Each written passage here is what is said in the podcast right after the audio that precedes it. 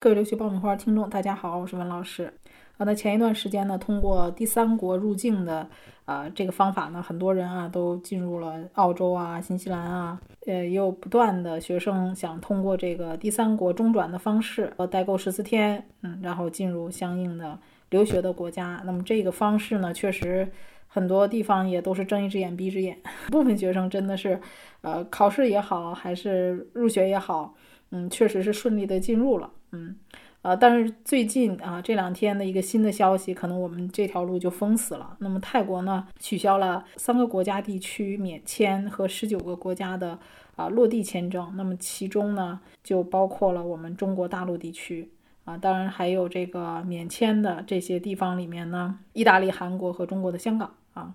呃，所以这个消息一出，那就意味着。我们中国学生经泰国停留十四天赴澳大利亚上学的这个办法，在昨天就被泰国总理终止了。可能呃还会有其他的国家跟着泰国一起会暂时取消落地签证啊，或者是暂时不会批发签证。所以大家在考虑第三国中转之前，一定要确认好当地的这个落地的政策。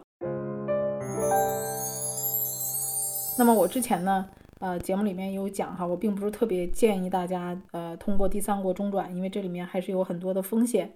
呃，所以呢，大家在后期啊，就是还是要呃观望一下这个相应的各个国家的疫情的情况啊，因为出去的话可能也不见得比中国的安全。那么最后呢，希望大家在这样一个特殊的日子里啊，抓紧时间好好学习啊，然后等待呃。新的考试位置的出现，那么我希望大家都能够在今年的呃疫情的这个过程当中呢，抓准时机啊，最后呢能够取得一个良好的成绩啊，能够顺利的提交你的留学申请。好，我们今天的节目呢就聊到这儿，我们下期再会。